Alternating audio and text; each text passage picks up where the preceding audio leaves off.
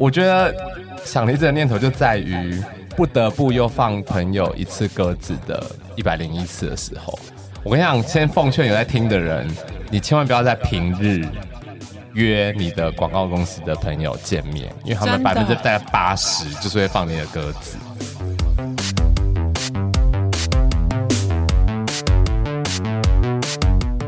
大家好，欢迎收听行销啪啪啪，我是你的 Podcast 主持人 T I N G T。那在上一集很高兴邀请到了福福，还有。芭比叛逆的芭比，还有猫三位就是现役的四 A 广告公司的文案，然后来跟大家分享一间广告公司，特别是四 A 的广告公司文案的工作日常，以及他们的一些职业从业上来的一个心路历程。那今天我们想要好好的聊四 A 这件事情，因为对于我像是我这样子一个非正规广告。公司出身的来讲，我们其实就常常看到四 A 四 A 两个字，可是四 A 到底是什么？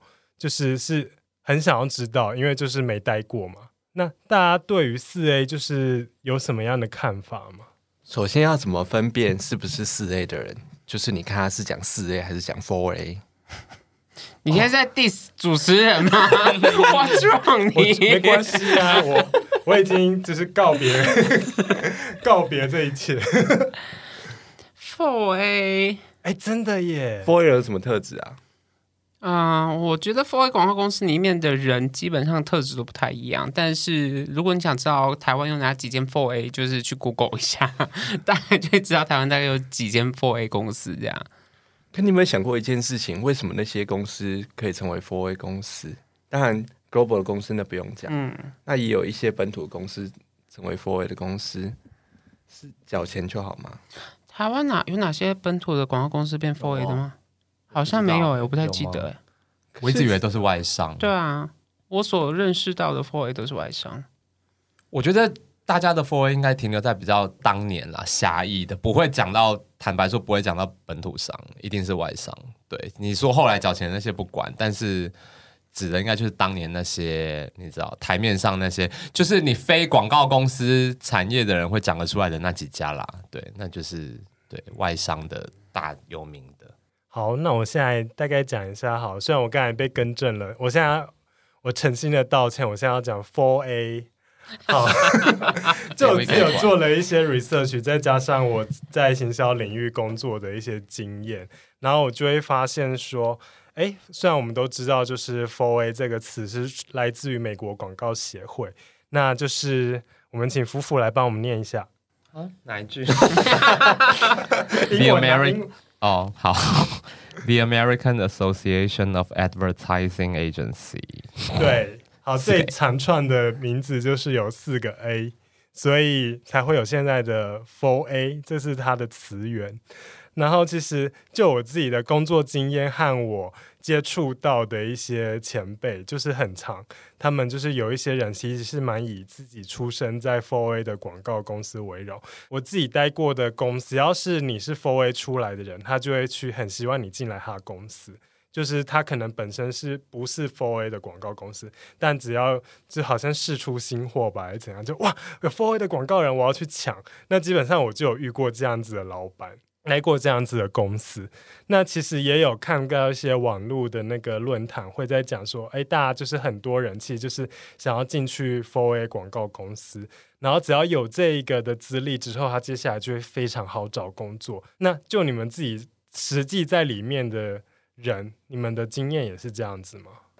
嗯，我自己经验其实我看到的啦，身边的其实是坦白说 fora 是台湾一个某种层面上一个帮履履历镀金的一个很好的经历。因为坦白说，嘿，你你你要说什么？没有，我只是想说，就像我研究所跑去考台大一样，是啊，对，有点这样的感觉。因为我觉得，尤其在所谓的业务那一块，就是 account。Account service 那一块，因为他们会，他们当他们进过乙方的 foray 之后，他们很容易去品牌端，就是做到。就像我其实超多以前做 account 的同事，现在有的在 Google，有的在 Facebook，有的在知名的就是外商，就是很多在厉害的外商那个，就是现在年薪可能都加一个零那种。坦白说，真的是这样子。嗯，是一个很好的镀金的方式。那就内部的人呢，真的觉得这个公司就是，嗯，我是 Four A，很棒。我觉得它多少是个光环，但因为我在进呃 Four A 变 Four A 创意之前，我也曾经待过一间动画公司。那这间动画公司其实也有心想要转成一个呃比较行销面的一个动画公司。那如果就两个比较起来，其实有进过 Four A，当然 Four A 不是一定保证了什么，但是在 Four A 里面的整个受到的广告的训练啊，或者是整个体制上面，其实是比较完整跟全面的，而且 Four A 所接触到客户也比较有机会是那样子，就是可能一年一千万、两千万的客户，你是有机会做大一些什么。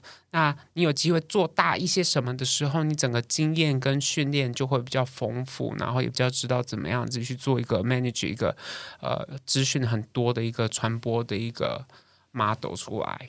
所以，就对于在 4A 内部的人来说，会不会有一个小小的光环，然后有一点窃喜？我觉得多少还是会有啦。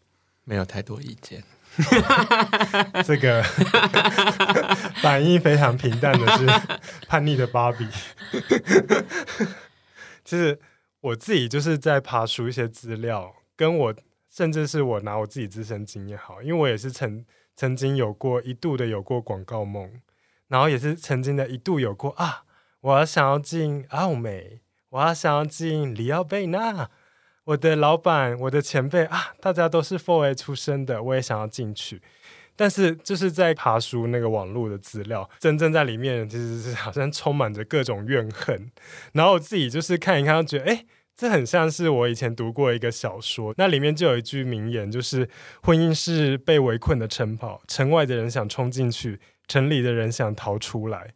然后我就觉得，哎，怎么好像就好像是我，我现在是城外的人。那你们在城里面的人会想要这么会想要逃出来吗？就跟我在呃论坛上看到那一些充满着怨恨的心得分享一样吗？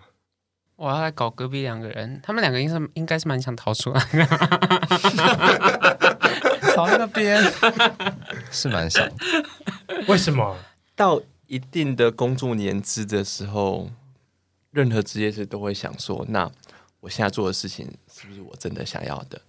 特别是在你在一个行业特别做了八年、十年的时候，每天都待到半夜一两点的时候，每天哦，成就感一定会有，但是你为了这个成就感，你势必会去牺牲掉很多东西。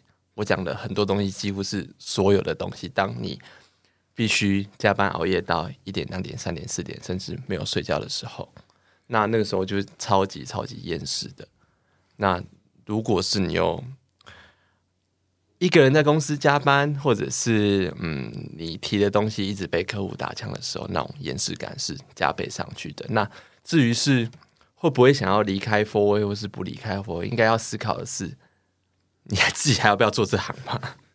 其实身边蛮多人都在考虑自己要不要做这行的。可是当你看到，就是像刚刚福福讲到，当你看到你的那些曾经的同事，他们就会进来，然后就。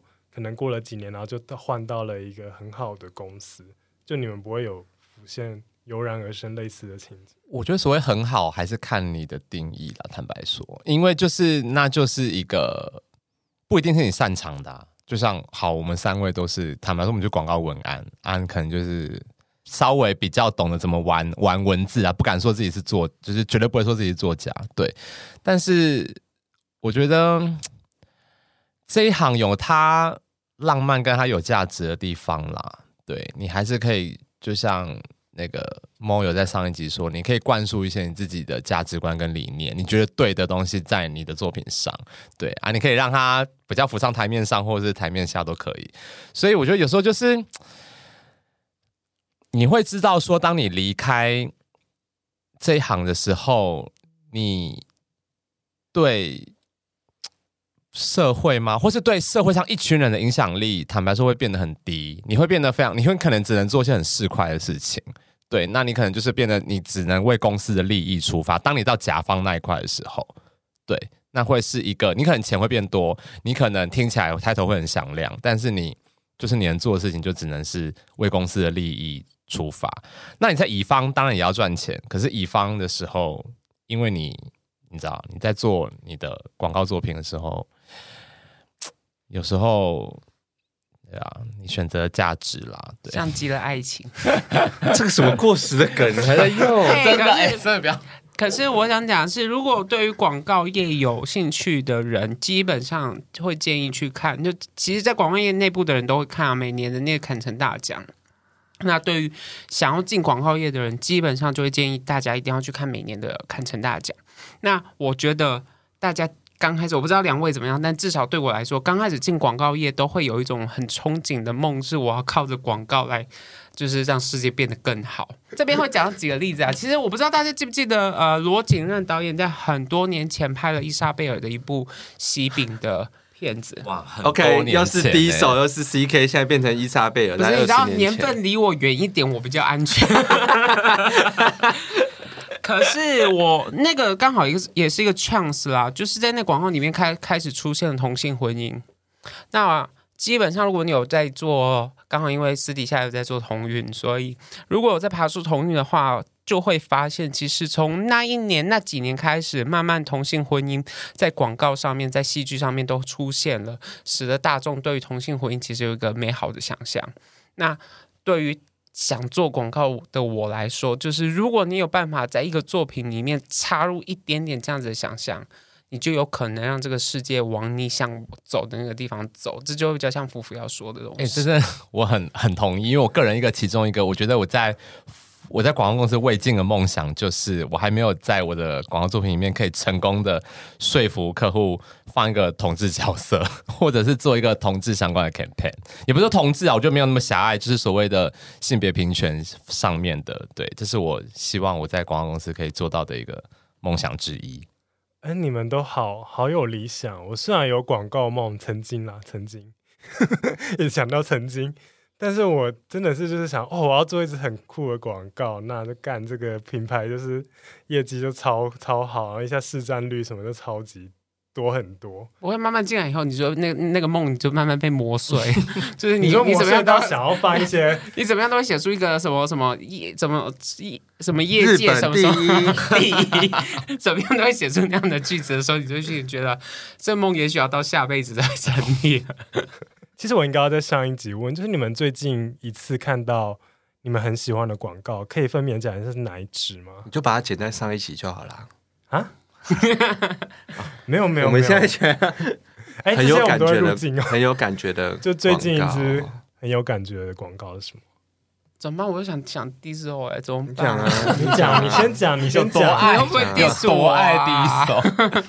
其实 Diesel 大概在去年还是今年初做一支广告吧。那概念很简单，就是你穿越多的仇恨在身上，你就越不怕。所以他其实出了一系列的衣服，就是呃 Fag。比如说，一个牛仔外套上面就有一个 fag，就是呃娘炮玻璃的意思。所以在那片子上面，你就会看到一个胖子，一个很胖的女生，她可能就是穿上一件衣服，上面就绣着胖子，或是一个男同志，他就穿上一个男同志，那或是一个女生穿的很骚，然后网络上面都骂她妓女，那她穿上了一件衣服，上面也就是写着妓女，然后。换句话说，Diesel 在这边始终有一个很叛逆的一个一个品牌调性在里面，就是他他反而要告诉你说，哎，你其实根本不用怕别人骂你，就是你你必须当别人骂你婊子的时候，你可以很理直气壮的跟他说，对，我就是婊子。所以 Diesel 在这边反而产生了一个就是对年轻人影响力非常大的一个一个一个代言的角色。所以那那大概是我今年看过国外的广告里面觉得最有趣的其的其中一支广告。所以支持你，就是继续待在广告业，就是未来想要写出这样的一部作品之类。如果我还待得到，我可以接到这样的品牌的话，你说干干的部分，对干，如果它没有黑化到就是最后一滴，我还可以挤它的话，就还可以。那芭比呢？我很喜欢可口可乐在美国近年对于平权的一个转变，可口可乐。好，百年的大品牌，那其实真的在敢讲性别平权，其实没有没有没有几年哦。可口可乐带给他印象就是哦，那个气泡感很顺畅，很好喝，那可以跟大家很畅快，很畅快，可以跟大家一起分享。那它的广告内容就是大概就是一个家庭里面的一个弟弟跟应该是妹妹吧，他同时看到一个园丁很性感很 sexy 喝可口可乐，那他们同时好像要去，就是一个姐弟，我再找一下一个姐弟对不对？对，姐姐看园丁很帅，那园丁真的就是一个壮男。哦，那两个人同时好像要去然后后来递给，对，然后那个姐姐呢，就是很就是看到这个壮很壮的园丁，她就是心生就是就是整个呃可能都快湿了，然后就要准备拿这个可乐要递给这园丁的时候，就另外一只手伸出来，也有一有一瓶可乐要递给这个园丁，结果他发现是他弟弟，所以在这里面你就看出就是他其实很隐晦的去去沟通说，其实嗯。喜欢大家都喜欢可乐啊，其实并没有性别上面的差异。那既在性别平权上面有琢磨到，那同时他品牌也没有跑掉，还一样式也有一个幽默感在里面。嗯，那夫妇呢？哎、欸，我也要讲可口可乐怎么办？我现在真的想吗？不是，我想讲的是，我觉得今年啦，因为可口可乐在我看他们在台湾推那个。台湾瓶嘛，啊、就是台湾的各地，啊、你知道什么？台北、高雄、台南、啊、台中。可是我看到那个嘉义埔，我有点火哎，我就想说，哦，嘉义人都是朴实啊。好哦，你说他他下的那个那个字是是？我看到那些字，我就是有一点火啊。好啊，台北最时尚，嘉义我们嘉义是最朴啊。你讲的是影片的那一只，还是他的瓶子？它里面有带到一些，因为我跟你讲，今年应该说这里一两年，你知道，就是台湾价值当道，所以我觉得他就是有抓住那一个，你知道，就像今年因为疫情的关系嘛，所以大家就是对于这个，你知道，哎，就是大家都对于台湾突然就是拥有极大的信心，因为我们在防疫这块做的很好，我觉得他有抓住那一点啦，就是然后又 highlight 出很多像所谓。可能在台湾，你背包包里面有拉拉链也没有关系啊。然后你可能就是其实真哎、我个人真的以前在欧洲真的就是觉得很恐怖。我说那个玩的时候，对，但是在台湾你就是，我觉得它是融入了台湾一些值得让人珍惜的特色啦。因为它其实出了超多的东西，它不是只有出那个新名品，那个什么嘉义埔、台南涛什么的那种，它其实出了很多系列的影片跟内容。那我觉得它也找到很多。各地真的有趣的 insight 啦，就是属于台台南是怎么样啊，宜兰的人是怎么样？对，那我觉得我还蛮喜欢他们挖掘那种市井小民的一些跟台湾值得被珍惜的东西啦。对，我觉得这是很多国际品牌他们在在地化这一块，别的别的别的牌子可能没有做这么好，但我觉得这一次我是觉得他们这个还蛮有趣的。夫妇刚刚讲的应该是，其实今年可口可乐除了做那个每个台湾各地的瓶身以外，其实有推出一支影片，然后用这支影片来谈台湾最美的风景是什么。那其实大家这就是一句网络上面大家都知道的话嘛，就是台湾最美的风景是人，但是究竟是什么样的人？就是夫刚刚说，就是当你包包没拉的时候，会有人提醒你忘表就拉包包，你。你那个摩托车上面的钥匙没拔的话，过了一整天，其实你那钥匙也不会有人帮你拿起来，也不会有车子被人家骑走。那其他都堆叠了很多这样的 insight 下去去讲，所以我觉得那支影片的确蛮有蛮有趣的。如果大家有兴趣，可以去看看。尤其里面有个画面，其实有一个人最后要去拿一罐可乐，拿走之前，还要想了一下再去拿第二瓶，就是去表现可口可乐的分享的概念。那一那一卡真的也蛮漂亮的。我想要收可口可乐业配哦，真的，那讲太多了，要付钱来哦。我个人也是做过。好，听起来就是大家在广告业，就是还是有一些很美好的东西支撑你们。可是我现在想要问一个问题，就是各位就是上一次想要离职这个念头和那个当下情境是什么？当有人出的钱比这里还多的时候，哇哦，有人被挖角了。哦真的哦，所以最近有 Hunter 打给你，这呃有 有有转转职转起来，哇哦，莫哥提示一下，以后下一下我们 这个节目的乐配没有，因为难免就是其实我觉得广告公司有时候只要缺了一个呃缺，那他们愿意花更多的钱去跟你谈的时候，就是有机会。因为毕竟在这个产业里面，其实我不知道哎，我不知道两位怎么想，就是其实广告业是一个蛮高压的一个产业，就是尤其是你工时长，然后你又必须在很快的时间内产出东西来的时候，那你那个时候其实最能给你疗愈的东西，其实就是钱了。所以其实大家在转职不转职的时候，都会谈一件事情，就是去会很累哦，但是你要拿一个你心服口服的钱，那你才会做得下去。好，那叛逆的芭比。想要离职的时候哦，对啊，最近一次，不会就是什么昨天对吧？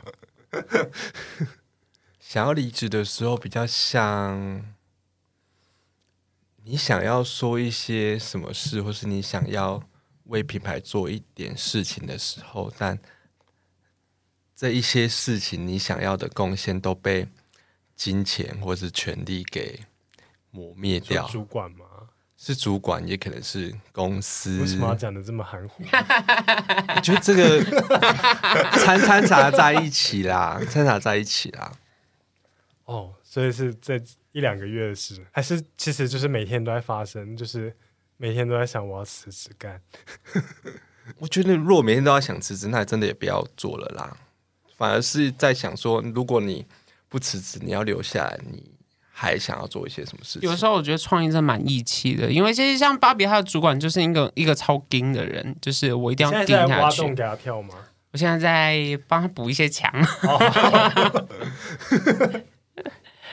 硬或者是我们还撑住的原因，就是我们还有理想嘛。我们想要觉得，呃，既然商业钱这么臭这么脏，那我们在这么臭这么脏之外，我们可以为品牌或是。创造一些什么事情，这个是我们都还在的原因啦。那每一刻想要离职的时候，其实在冷静下来，那喝杯水想想看，嗯，那如果离职会比较好吗？还是我现在在想一个更好的 idea，或者想一个说服的方法，说服公司、说服客户去做，那是更积极的。离职没有什么帮助啦，你去送 foodpanda 还是什么的，不会更好啊。而是我们有。能力可以让改变一些什么？那我们还是继续待着吧。那如果 Hunter 打电话给你也是一样。嗯，要看开多少喽。甲甲方的很好的工作，正常上下班不用凌晨在。不一定呢。我想 Echo 府所说的，就你当你到一到私人企业上班，就非代理商工作的时候，你反而是更受限的。我们现在在代理商，我们可以接触到非常不同的产业，不同的客户。不同的产品，跟说很多不一样的话。哦，这也这也的确是在 4A 广告公司里面的一批人，就不愿意只做单一产品或单一品牌，有蛮多人是这样。那另外一方面，其实创意没有想象中好跳到甲方，嗯，业务倒是真的蛮容易的，嗯、创意的路是更死的。对，但我觉得啊、呃，接着这个啦，我觉得帮那个广告公司说一句话是，我觉得在广告公司工作可以逆龄。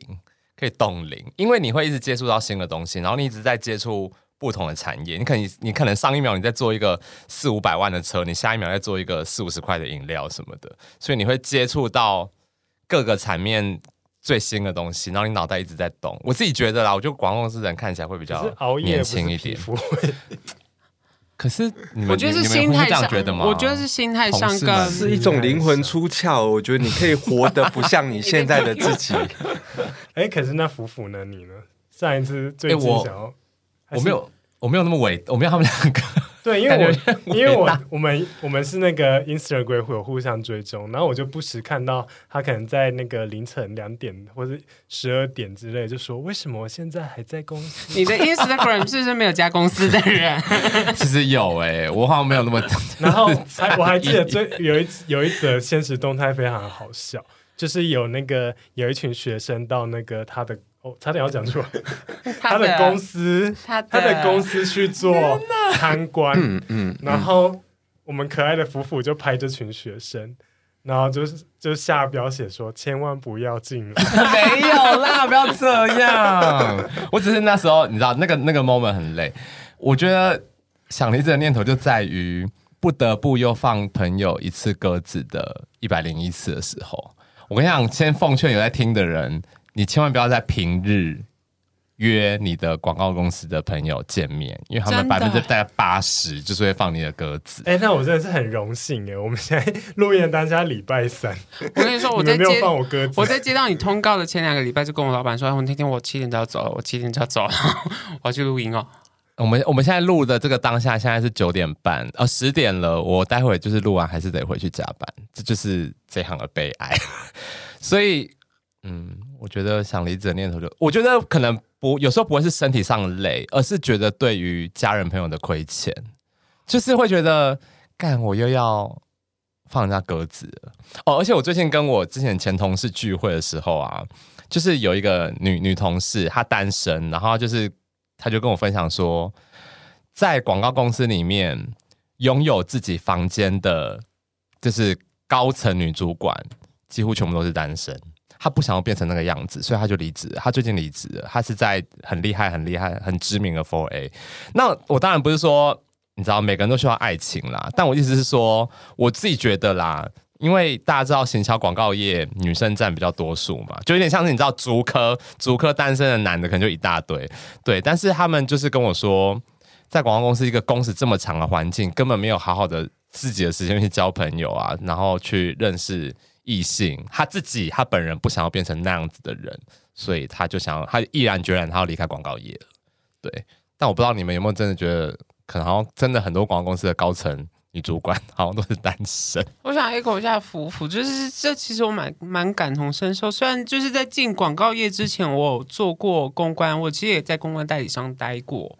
那我的确有发现，像福福说的那样的状况，其实公关业里面蛮多女性主管的，但单身的比例其实也蛮高的。那我自己的体会是，其实你在工作上面，因为广告业或是在公关业整个传播业里面，你会需要非常非常多的精神去做各方面的沟通。那其实你回到家以后，你就完全没有耐心，因为你的耐心在工作上面用完了。那你面对自己的。亲密伴侣的时候，你其实就只会想要任性的发脾气，所以基本上如果没有意识到这一点的人，他们的亲密关系都会处理得非常不好。天哪！我一定要把这一段给我老婆听。哦，对，芭比已经结婚，欸、真的，这里有异性，嗯，这可以讲吗？这里有异性恋哦。对，这里有异性恋，他是这边唯一的性少数。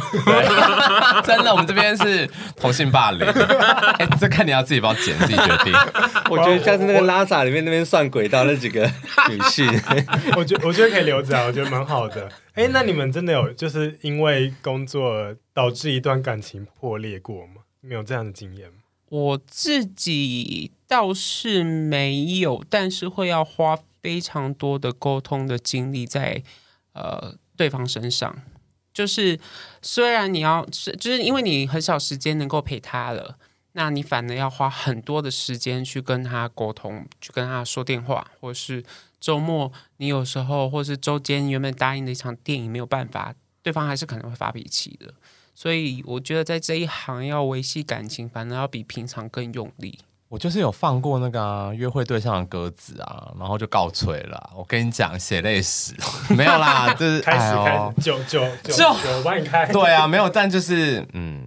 那我想问大家一个问题：你们觉得广告业的另一半要挑是广告业的还是非广告业的？如果是长久的伴侣来看，好像都有见过例子哎、欸。对。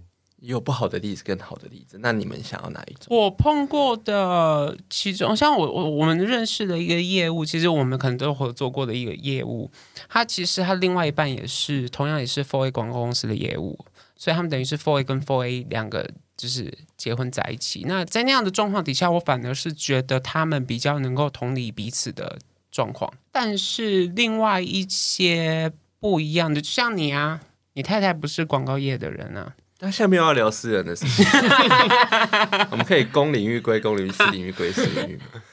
好了，没有，我觉得对我太太也是可能比较迁就我，那会去选择一个相对没有那么忙的工作。她在前一段时间或是稍早一点，她其实是对自己的工作其实也有一点企图的，他也想要去挑战更高阶的工作，但。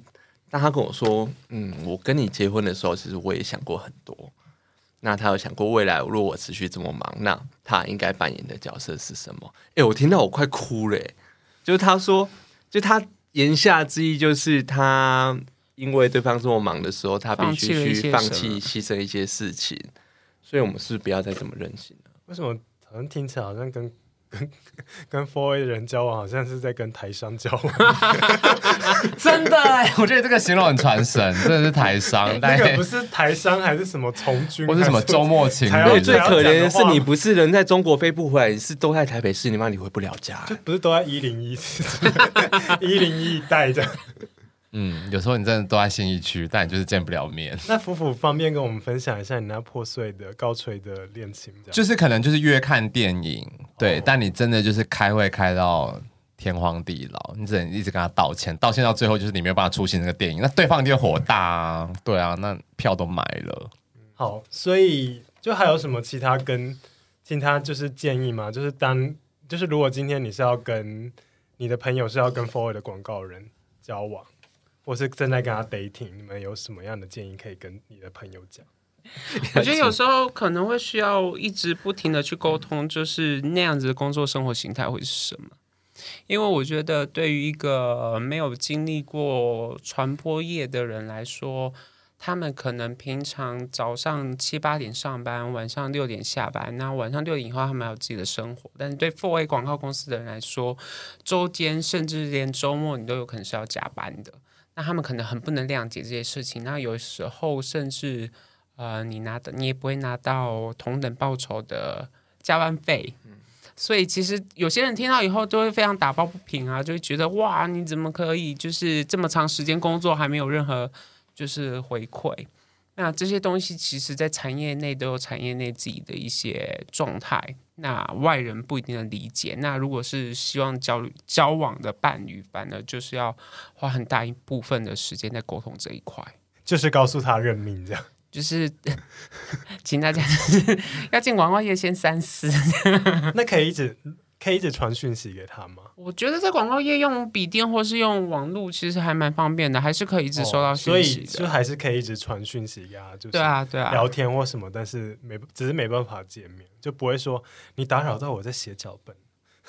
或者那时候应该是完全关静音吧？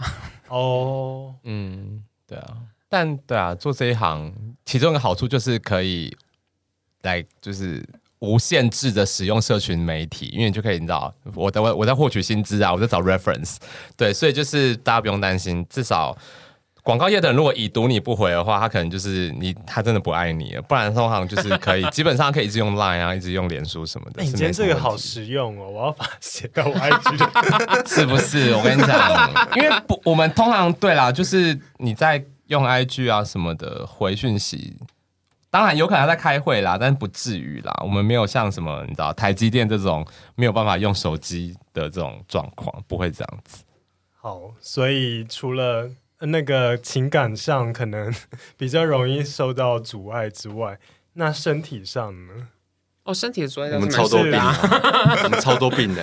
要怎么样保养身体啊？就是在同样兼顾。你是不是想要拉健康食品的赞助？我们等下是会有一罐什么钙片，还是 B 群在？是积极在招商中。欸，但是我后来我发现一件事情，就是我后来进广告大概第一年、第二年，发现就是大家的桌子上怎么样？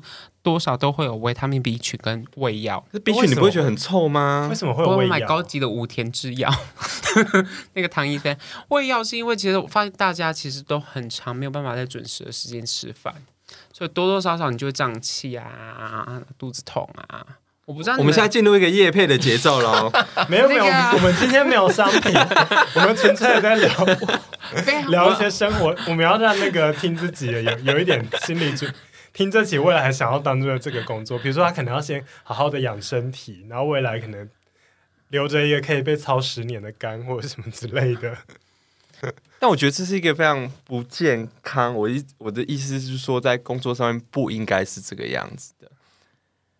可以这样讲哦，我们在广告公司，我们是专门在生产 idea 的人，而不是生产 idea 的机器。当如机器都可以，可能每年都会有。停休或是整休的时间，那当你特别又是一个人，每天被这样精神甚至体力上压迫的时候，你反而是没有办法再产出更好的 idea 的，反而是适度的休息，或是公司可以给你怎么样的 input，更多的动力去尝试新的事情也好，去学新的东西也好，让工作呃或是产出 idea 的时候更顺畅、更优质。所以 Four A 的广告公司其实是有这样的资源去让你们学新的事物。好像要看集团，而且也要看是要学习什么样的事情。但是他因为刚刚那个芭比讲的是那种听起来就是让你们可以去做，比如说有健身。其实我觉得这也是 Four A 的一个优势在诶，呃，跨国集团的广告公司，他们内部都会有一些训练，这个训练包括是呃策略的训练，或是创意的训练。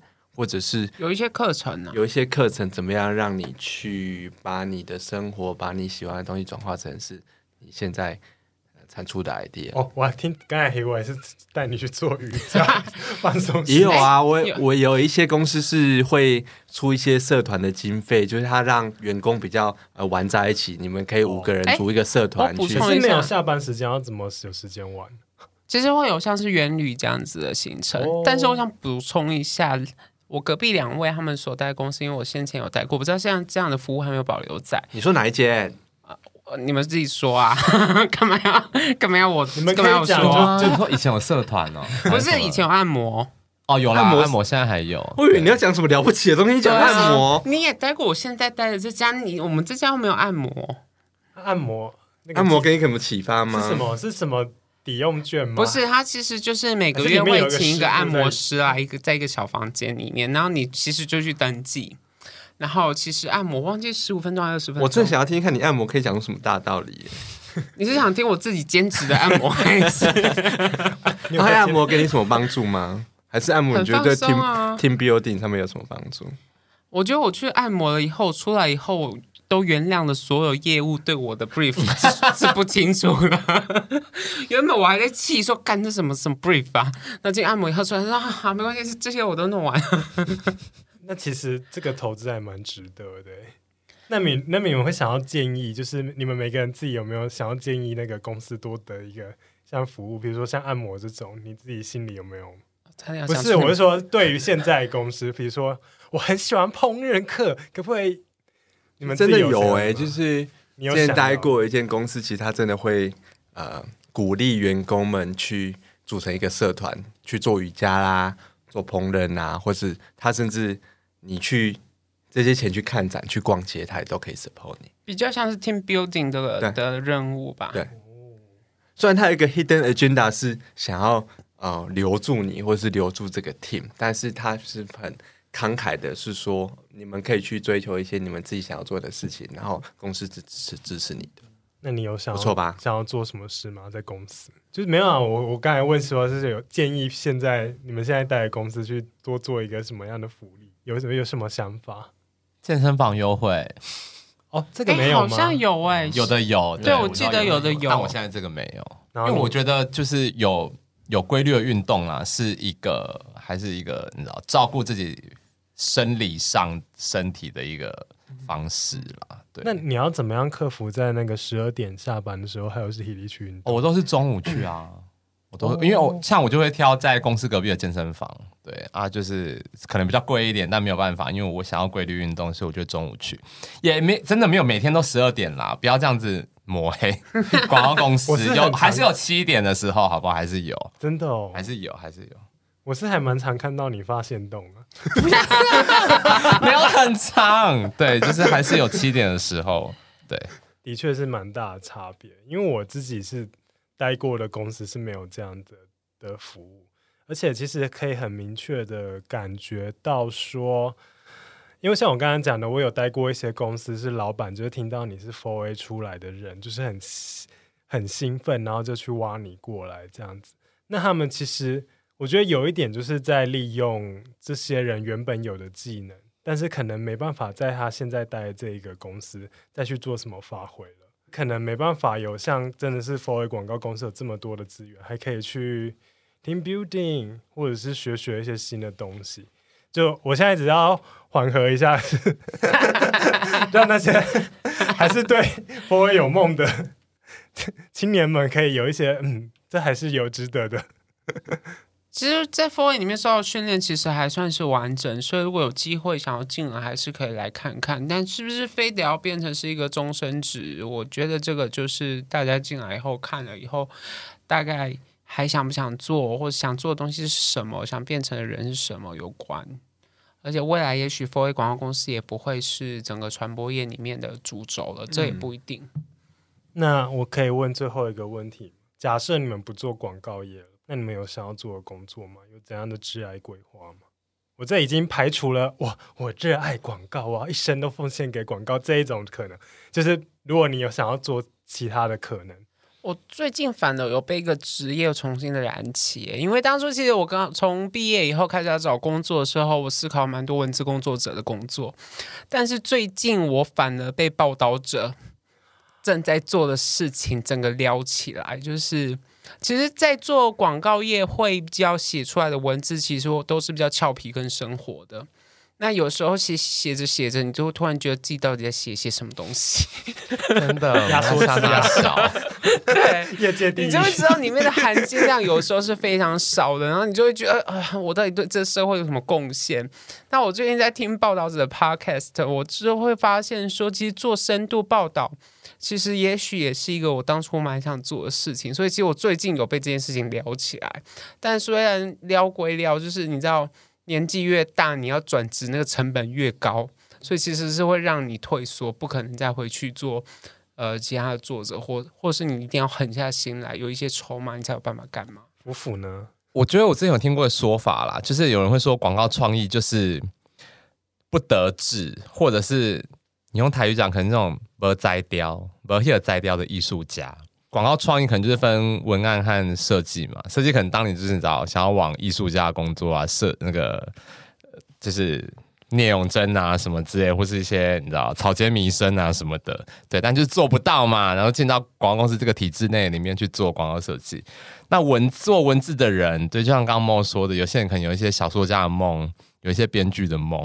对，或是有一些更多，你知道，靠文字为生的梦，对，但是就是做不到，所以就进到体制内去做文案。但我我觉得我个人为例啦，其实我我第一个老板，其实我还是他是对我。广告生涯非常影响非常重的人，对，他带了我两三年，然后她是一个女生，就呃我在上一集有提，她是政大哲学系的，她现在就是做一个剪纸的艺术家，她是文案哦，她以前是 copy base 文案出身的，但她现在就是一心一意的往她的剪纸的艺术去迈进，对，而且因为她有文字的底子嘛，所以我觉得她结合她的想象力啊，她的文字功力，她去阐释她的那个作品的概念的时候，我就觉得啊，天啊，好棒哦！我觉得在 Four A 累积的经验啦，还是对于未来，因为我我就就像我刚刚说嘛，就是可能不得志的艺术家，我觉得他还是有一点养分在啦。然后如果是我个人的话，其实因为以前是大学就是玩戏剧的嘛，所以当然还是如果有机会，还是希望可以写一些。戏剧方面的作品啊，不管是舞台剧，甚至是电视剧或电影，对，我跟你讲，超多广告人都想当电影导演的，或者是因为很多广告人也会后来会变成广告导演，超多。现在线上很多广告导演，以前都是广告公司里面的人，嗯、尤其是 art designer，对对，很多都是。嗯，那芭比呢？没有哎、欸，我想要继续做下去。没有，我是说排除了广告，我刚才就已经讲了，排除了做广告。都没有，真的没有啊！我觉得我还没有做到，或者我还没有改变，什么时候就继续做吧，不然我可能会后悔。天哪，我们 end 掉，我们的 end 掉在这里结束了吗？天哪，我本来我本来想要就是 讲一个话，我突然就觉得哦，好像不应该讲。没有，我只是想要说我，哎，我认识了好多广告人，他们后来都跑去怎么就做命理相关的，不是啊。就是我有算塔罗牌，有哎，我们有讲过哎，算塔罗牌，然后星座的，也有去当催眠师的，就是很多。好了，我们有讨论过要开一间庙，我没有讨论过。你让我讲，啊，你讲。虽然说我刚才说要继续做下去，可是开庙好像听起来也蛮蛮不错的。不过我觉得我们蛮能说服人的，就是说服别人去相信一些什么事情是我们的专长，所以我们想要去开一间庙，然后。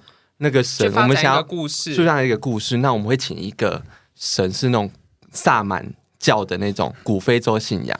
我们不要拜关公，我们不要拜妈祖。萨满是非洲的，萨满萨满是不是要原始的丛林崇拜的那一种的？那我们的那个圣物，我们会请一尊长颈鹿的阴茎 标本，所以要非洲的。呃，但没有人分得出来非洲长颈鹿还是亚洲长颈鹿啦。那男生就拜长颈鹿的阴茎，女生就拜长颈鹿的子宫。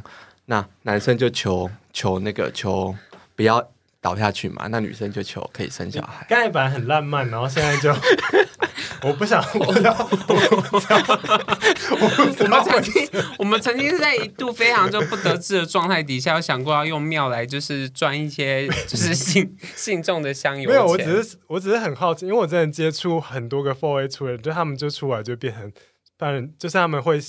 开始迷那个算命，就是一些宗教哲理。没有，我们不是真的信，我们要骗钱的。那那哎，那会想要录 podcast 吗？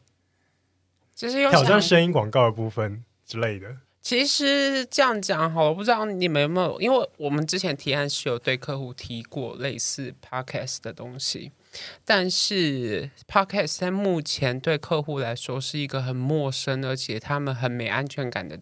的地方，因为其实，在 4A 广告公司里面的客户非常信仰数据，尤其在数位时代以后，那 Podcast 的现在环境还没成熟到可以提供数据来，所以即便对他们提了，他们也还是怕怕的，而且他们也会觉得 Podcast 到底在现代人的生活中扮演着什么角色，他们也不熟悉，所以会不会想要录 Podcast？会，尤其是在数位这一块，我觉得迟早都会进去。就是用来传教，好像也是不错的一个，你知道吗？就是就是 长颈鹿阴茎时期，我们真的开了这间，就我们一起来。那你要不要跟长颈鹿英语去联名？这个就被搞死。好，今天我们就以长颈鹿的阴茎 作作为我们节目。哎，你们不要偷我 idea 哦，这我要开的，你们不要自己去开这间庙。我我还好怕开始没有黄标哎，我跟你讲。那我们今天就这样非常荒谬的结束，那就大家一起说拜拜吧，谢谢，拜拜，拜拜。